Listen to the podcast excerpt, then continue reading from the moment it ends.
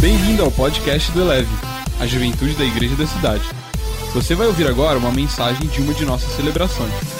Ouça de coração aberto e deixe essa palavra elevar a sua vida. Então, como é que começa o avivamento? Mensagem tranquila. Pastor Marcos lançou a bomba do tema e saiu de férias, ficou orando e falou: Mano, eu acho que você tem que falar para a galera como começa o avivamento. Eu falei: Ah, legal. Tipo, se eu soubesse fazer, já estava muito avivado. E eu lembro de brincar assim, e orar e perguntar para o Senhor mais uma vez o que, que Ele queria falar com a gente. E é lógico que a gente historicamente estuda os avivamentos e vai percebendo muitas coisas comuns. Mas eu gosto sempre de começar olhando para a Bíblia, e a gente não pode falar de avivamento na Bíblia sem lembrar do Pentecoste.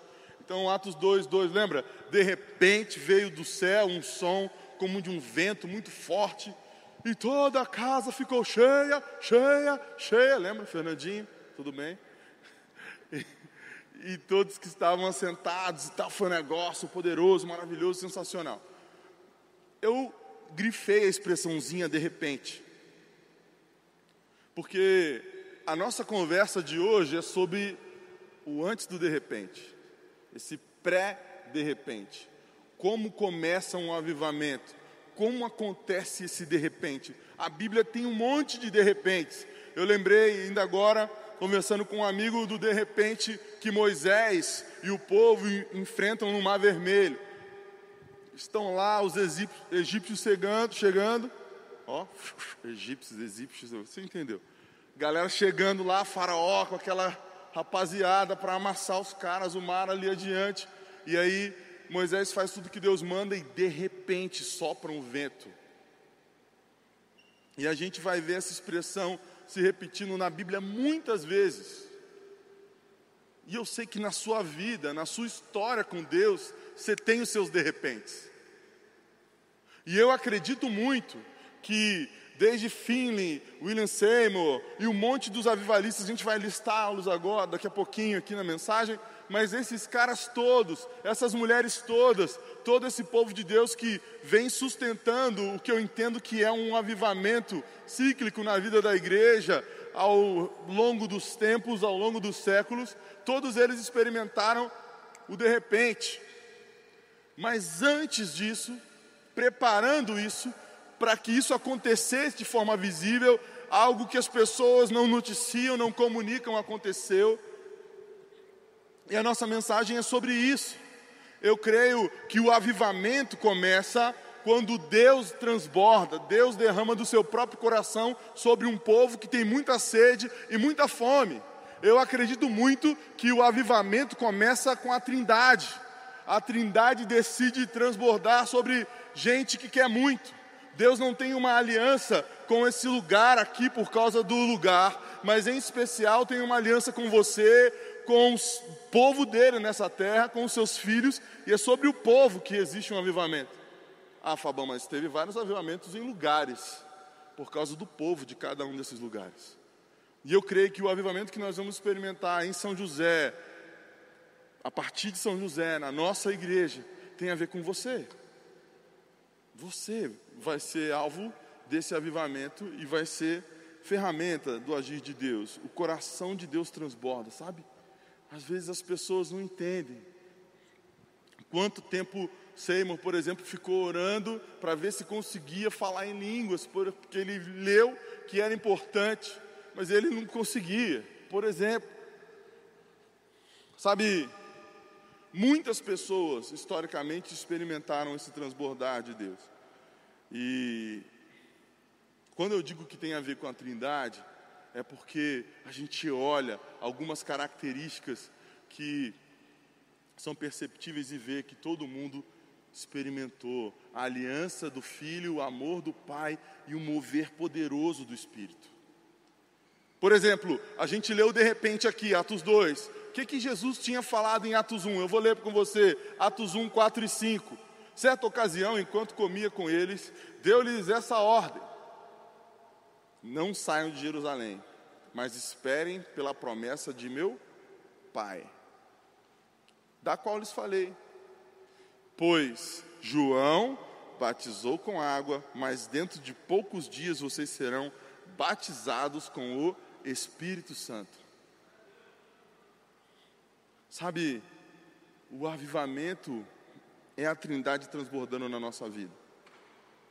E Deus cumpriu essa promessa naquele dia, quando a gente leu de repente, e eu creio que Ele vai cumprir na nossa vida, na nossa juventude, nesse ano de forma muito especial, porque nós vamos obedecer, nós vamos estar orando, nós vamos estar gerando essa realidade. A gente consegue apertar um botão e dizer o avivamento começou? Não, mas a gente consegue gritar para Deus: nós estamos prontos, nós queremos muito, nós estamos muito afim, nós sinalizamos de forma muito clara que Deus pode derramar, porque nós vamos viver esse avivamento. Por exemplo, Deus transbordou o seu espírito sobre o povo de forma muito especial. A gente lembra de John Wesley na Inglaterra no século XVIII, ou Jonathan Edwards na América também no século XVIII. Depois, por exemplo, George Whitfield, é, um, um, itinerante anglicano de uma forma também poderosa. A gente vai ter é, Ivan Roberts no país de Gales, ou todo um país. Você imagina um país viver um avivamento. Ah, mas não foi só o Roberts. É verdade, porque o país viveu um avivamento. A gente lista esse avivamento como um avivamento do país de Gales. E Robert, é, Roberts era um cara que dava cara a esse movimento. A gente tem quase simultaneamente lá na Azusa um movimento que vai ter também o William Seymour como uma das principais pessoas por trás. Mas a gente sabe que tinha muitos homens e mulheres também com ele ali na rua Azusa, vivendo algo muito especial. Lá na Ásia, a gente vai ter um pouquinho depois, já no início do século XX, o Atmani, na China, de forma muito contundente, vivendo logo depois da Revolução Cultural, uma, sabe, um avivamento dentro das casas, a igreja sendo perseguida e uma coisa poderosa crescendo que a gente vê na China até hoje, fruto de tudo aquilo que Deus fez. A gente vai ter Oswald Smith, Duncan Campbell, próprio Spurgeon, Moody, David Yang Cho na Coreia, que, cara, a Coreia viveu um avivamento que não tinha morro vazio, não tinha monte vazio de madrugada. Você imagina, ir orar de madrugada no monte e já está cheio, está lotado de gente de tudo que é denominação. Foram décadas.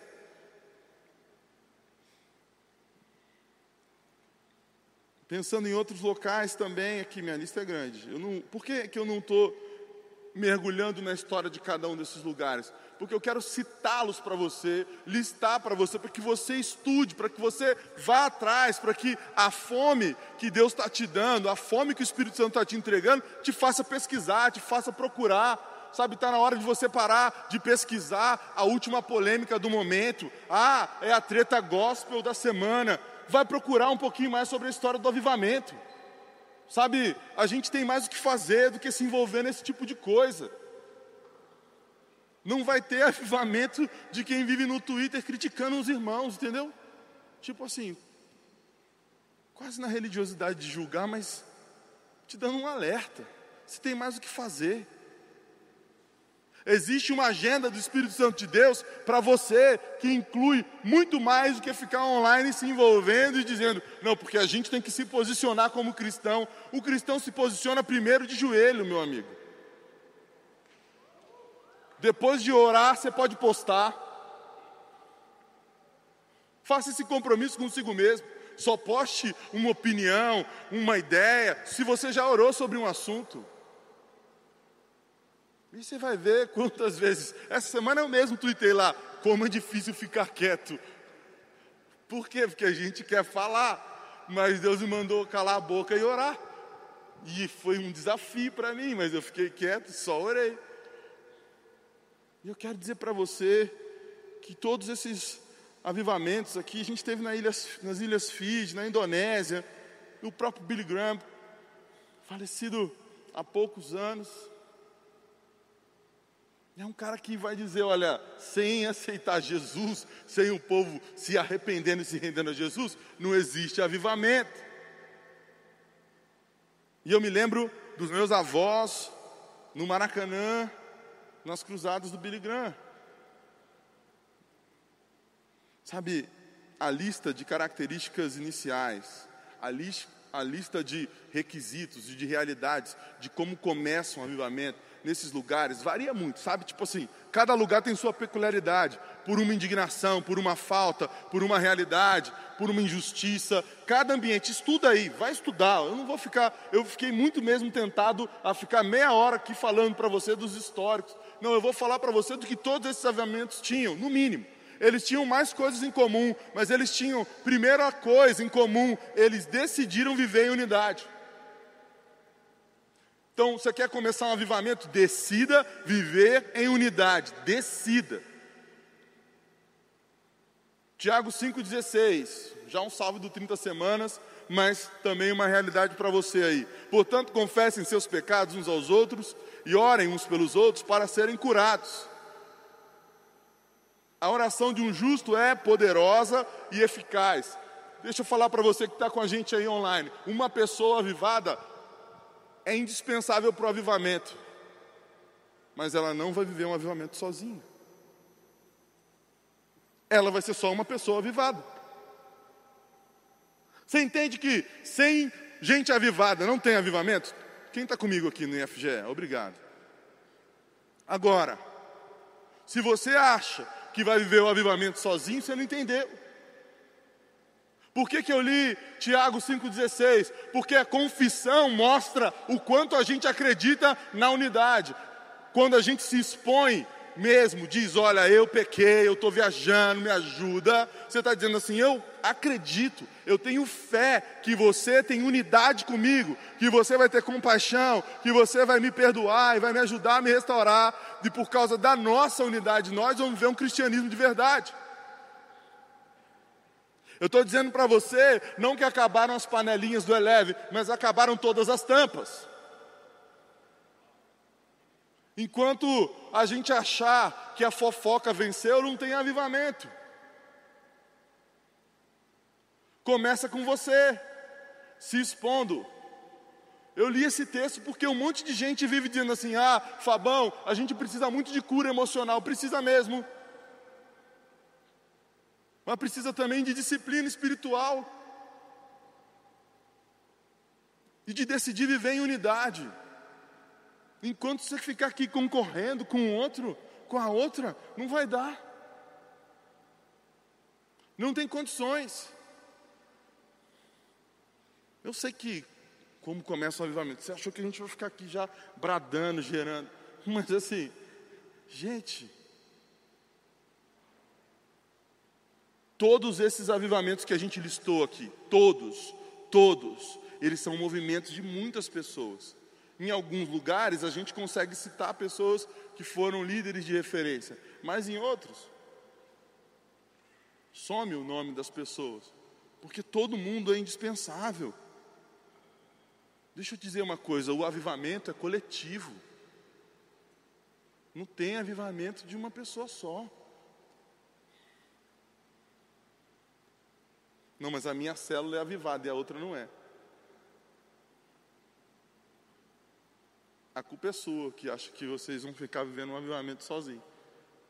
Você pode até estar tá quase cheio, quase cheio do Espírito Santo. Por quê? Porque tem, quem está cheio mesmo, transborda e muda a realidade, entendeu? Como é que começa o avivamento? Arrependa-se com maturidade. Arrependimento. Tem que se arrepender. Como é que você vai viver unidade? Você tem que decidir. Se expor, aturar aquela pessoa abençoada, que dá aquela lugada a mais em você, quando você menos espera. Ela está na sua vida para você viver um avivamento e ajudá-la.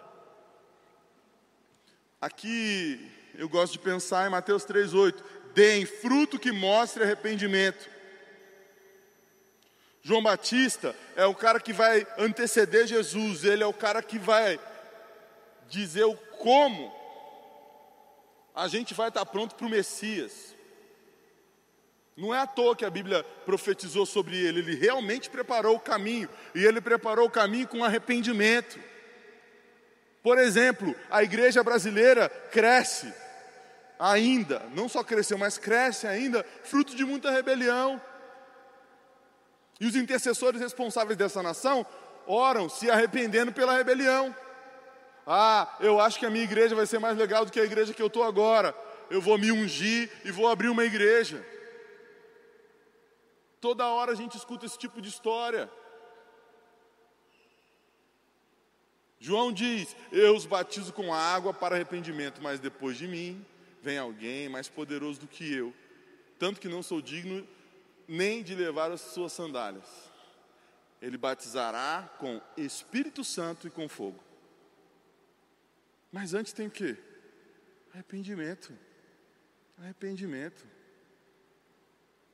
2020 chegou. Todo mundo fortão, grandão, pá, qualidade, milhares e milhares. Aí daqui a pouco, pandemia.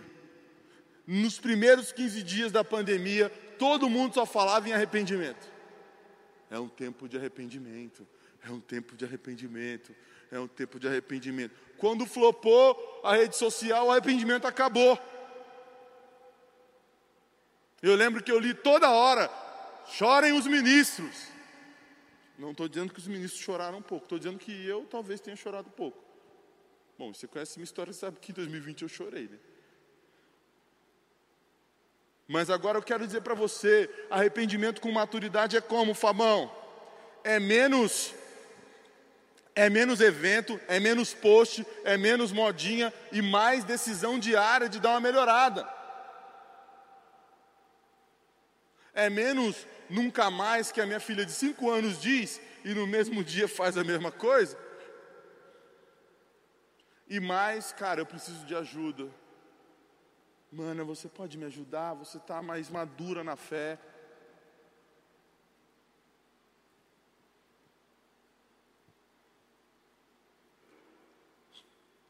Vocês estão me olhando com a cara de que não vai dar, né?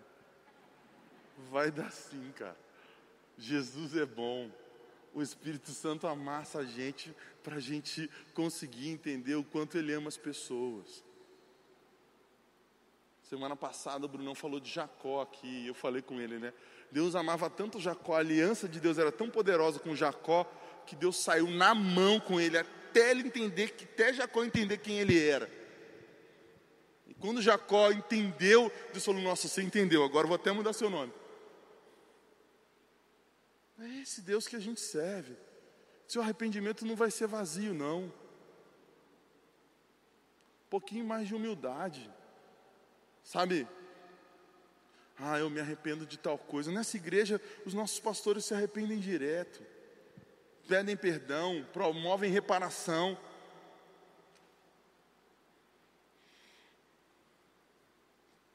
Sério, aqui não tem condições, gente. Eu li parte do texto, né? A continuação daquele texto diz: Ele traz a pá em sua mão, limpará sua eira, jurando, juntando seu trigo no celeiro, mas queimará a palha com fogo que nunca se apaga. Vai ter que dar uma purificada, entendeu? Esse ano de avivamento vai ser um ano de muita retidão. Durante muito tempo a igreja teve dificuldade de falar sobre retidão, porque os religiosos venciam. Os religiosos tomavam conta da discussão e eles diziam: por causa do zelo que temos ao Senhor. Toma julgar o povo e fazer uma coisa pior. E aí, a galera da graça, do favor, do amor de Deus começou a falar pouco sobre isso. Ei, nós vamos continuar apitando todas as suas faltas, dizendo: pecado é pecado. Sem santidade ninguém vai ver a Deus mesmo. Nossa igreja é o mais contextualizada possível. Eu sempre acho que falta um pouquinho, mas assim, é o máximo que a gente está conseguindo. Agora, a Bíblia não mudou. Eu não vou mudar a Bíblia por conveniência. Nem eu, nem ninguém do Eleve, nem ninguém dessa casa de oração. Então, se você não consegue se arrepender diante de um pecado que é seu, eu acho numa boa que você precisa realmente entender o que, que Jesus fez por você e talvez se render ao sacrifício dele. Que pecado é pecado. Mas a galera quer ficar discutindo para pecar. Já falei que você tem mais o que fazer do que pecar. Então se arrepende de forma madura, sabe? Muda a prática, cria bloqueios e gatilhos para você não voltar a pecar daquele jeito. É assim que é um arrependimento maduro. Você pede perdão, mas você constrói uma estrutura que te impede de cair daquele jeito. Vamos seguir aqui, senão eu vou pregar até amanhã, só no arrependimento. Para começar um avivamento, ore incansavelmente. Aqui, do grego, orar. O original aqui é orar mesmo, falar com Deus mesmo. Eu quero dizer para você, 1 Tessalonicenses 5,17, orem continuamente. Versão Almeida, orai sem cessar. Gente, dez minutos orando são melhores que um ano murmurando. Charles Spurgeon. Dez minutos orando são melhores do que um ano murmurando.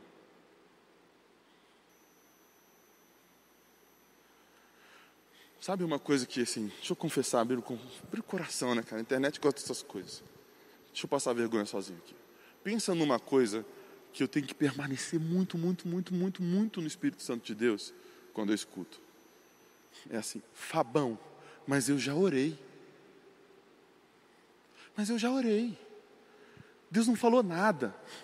Aí como é? Quando a pessoa fala assim, mas eu já orei, Deus não falou nada. Aí ela vai começar a dizer que fez jejum, fez voto, fez campanha, e fez mais voto, e mais jejum, e mais campanha. Daqui a pouco ela está quase dizendo que morreu na cruz por Jesus, e Jesus não conseguiu fazer o que ela queria.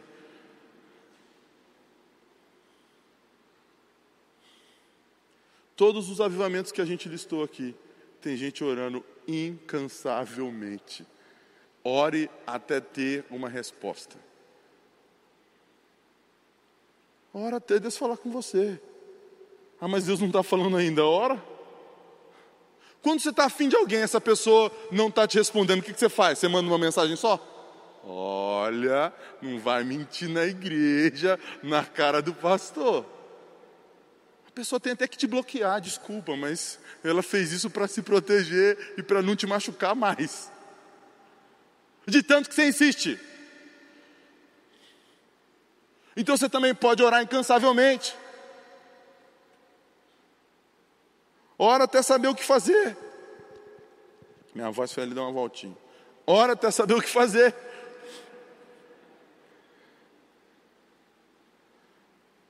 Direto. Deus espera que você insista na oração. Por quê?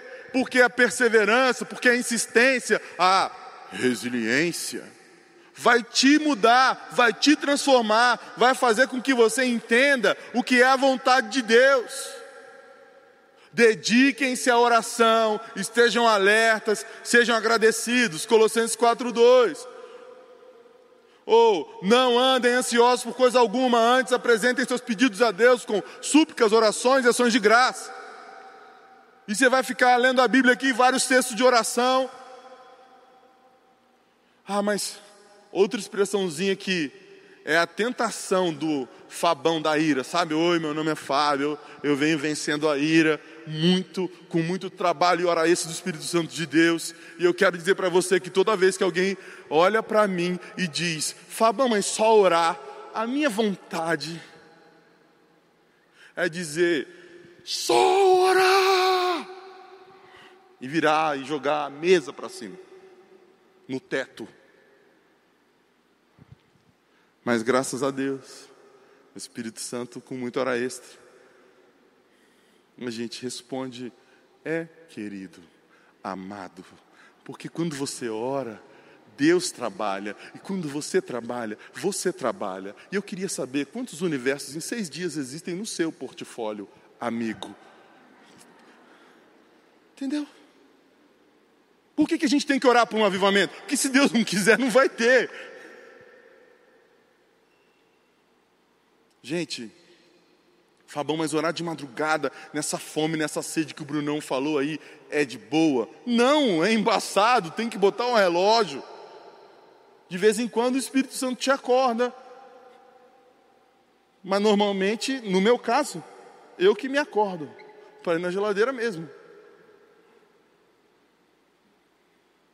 Mas eu vou pôr meu reloginho e vou orar todo, todo dia, nessa semana, pelo menos três horas. Nesse ano de avivamento, você tem que orar mais. Assim, numa boa. No ano de, de, de conclusão de curso, TCC, quando você não separa um tempo a mais para fazer seu TCC, no ano que você tem um negócio a mais, você já separou um monte de coisa. Deixa eu dizer uma coisa aqui com muita tranquilidade para você. Na boa. Assim, ó. Você que está online aí, por exemplo. Quando você separou já um tempo na sua agenda para treinar. Agora treina seu espírito também, orando. Mesmo. Até quando nós vamos orar? Eu não sei, mas assim, como orar é falar com Deus, a gente vai orar para sempre. Que quando a gente não precisar falar com Deus via oração do jeito da terra, vai continuar falando com Deus lá no céu. Seja intencional, mas ao mesmo tempo lembre da leveza da oração. Todos os avivamentos têm uma característica poderosa de oração. E aí, mais uma verdade que eu quero compartilhar com você. Para começar um avivamento, ame absurdamente a palavra de Deus, ou a Bíblia. Você tem que amar a Bíblia com força. Por exemplo, lá em Neemias, lembra de Neemias? O copeiro que virou governador? De repente. Olha que texto lindo, Neemias 8. Ele a leu em voz alta desde o raiar até o meio-dia, em frente da praça, frente, de frente para a praça, em frente à porta das águas, na presença dos homens e mulheres e de todos os outros que podiam entender. E o povo ouvia com atenção a leitura do livro da lei. Cara, pensa nesse episódio aqui. Tá o cara lendo a manhã inteira o texto da lei, não é assim, um evangelho, Atos. Você está na leitura bíblica, está em Gênesis ainda, tá de boa, a história tá legal tal, maneiro daqui a pouco você vai ter alguns desafios a mais quando mergulhar naquelas genealogias grandes lá. Quando você for ter que estudar os ritos de Levítico, vai ter que esforçar um pouquinho mais aí na leitura. Mas os caras liam a Bíblia de, de manhã até o meio-dia e o povo ouvia com atenção, porque existia uma sede, uma fome da palavra de Deus, de ouvir a Deus, de saber o que Deus está dizendo. Sabe, muito da sua incredulidade, muito da sua dificuldade de acreditar na Bíblia está no fato de que você lê pouco a Bíblia, com todo respeito, sabe? Não é para te julgar, mas é porque o que aconteceu comigo. A minha fé aumentou à medida que eu li mais a Bíblia. Ela ainda é bem pequenininha, né? Que eu não estou mandando a monte tonha para o mar ainda, mas assim, ela aumenta. A fé é como um músculo, ela cresce. A fé é como um músculo, deve ser exercitada. Se atrofiada, ela pode até morrer. É por isso que cheira mal. A Bíblia diz, né? A fé sem obras é morta. Mas assim, de verdade, Timóteo, 2 Timóteo 2, 15, lembra? Procure apresentar-se a Deus aprovado como obreiro que, não tendo que se envergonhar, que maneja corretamente a palavra da verdade. Palavra do quê? Da verdade. Sabe, a gente vai ter na Bíblia vários episódios de leitura pública das Escrituras e o que eles provocaram de transformação. Vai ter um avivamento vivido pelo rei Josias, por exemplo, quando ele começou a ler a Bíblia e os caras foram destruindo os altares. A gente vai ter a reforma que mudou o mundo por causa da Bíblia. Agora, todo avivamento tem essa característica. Leitura apaixonada. Sabe, a gente já está acabando aqui, mas eu quero que você entenda isso.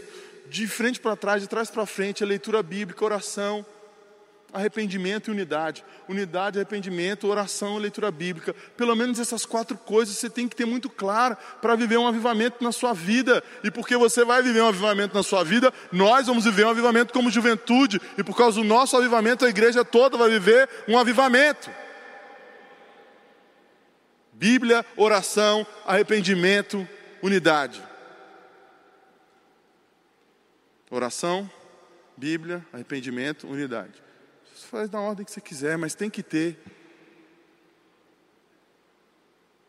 Bíblia, oração, arrependimento, unidade. A unidade vai te ajudar a renunciar à sua vontade pela vontade de Deus. O arrependimento vai deixar claro que não é por sua causa somente que o, avivamento vai acontecer. A oração vai te ajudar a profetizar todas as transformações que a sociedade precisa. E a leitura da palavra de Deus vai te dar fortalecimento e direção.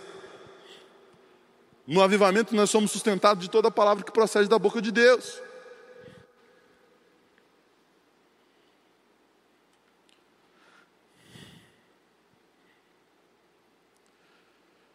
A gente está terminando aqui. Pois assim diz o alto e sublime que vive para sempre. Esse é o nosso texto base do ano de avivamento. E cujo nome é santo. Habito num lugar alto e santo, mas habito também com o contrito e humilde de espírito, para dar novo ânimo ao espírito humilde e novo alento ao coração do contrito. Novo ânimo é a expressão ali que a gente entendeu como central para o nosso ano de avivamento. O verbo ri, ou avivar, tem um significado primário, bem original, de preservar, de manter vivo. Mas além disso, não é só preservar, manter vivo, mas também purificar, corrigir, sabe, dar aquela ajustada para que mantenha vivo. Essa é uma consequência natural daquilo que Deus faz quando aviva a nossa vida. Eu sei que você queria uma mensagem mais empolgada sobre o avivamento, mas a gente tem uma agenda muito mais importante do que ficar empolgado. O avivamento, ele está muito mais ligado a gente comprometida, compromissada, do que gente que só quer festejar. A gente vai festejar muito, nós vamos continuar vendo muitos sinais, eles vão inclusive se multiplicar no nosso meio de forma extraordinária, eu creio. Nenhum amém? Obrigado. O Brunão deu um amém ali, ele falou. O Paiva também deu um amém baixinho ali, estava de cabeça baixa. Vamos ter, mas a gente vai ter que ir para cima. Eu sei que quando você viu o ano de avivamento, você achou que de repente ia tropeçar no avivamento. Não. O avivamento é assim, ó. Ao invés de, imagina que você chega naquele lugar que as nutris piram quando a gente vai e pede um sanduíche. Aquele do M amarelo, por exemplo. E se chegar lá e pede. Por exemplo, na igreja, o, o combo da igreja é louvor maneiro, mensagem bíblica e decisões por Jesus. É tipo batata, refrigerante e um hambúrguer. E a gente aprendeu e se acostumou a consumir essa parada. Agora você imagina que você chega no lugar, no balcão, pede lá, todo empolgado, e vai pagar, e a pessoa dá um passinho para o lado, levanta a portinha e te mostra um avental e fala: Então, amigão, fica à vontade. Isso é um avivamento. É assim que começa o avivamento a gente esperando Deus fazer alguma coisa. Deus abre a cancela e dizendo: Ó, vem para cá me ajudar.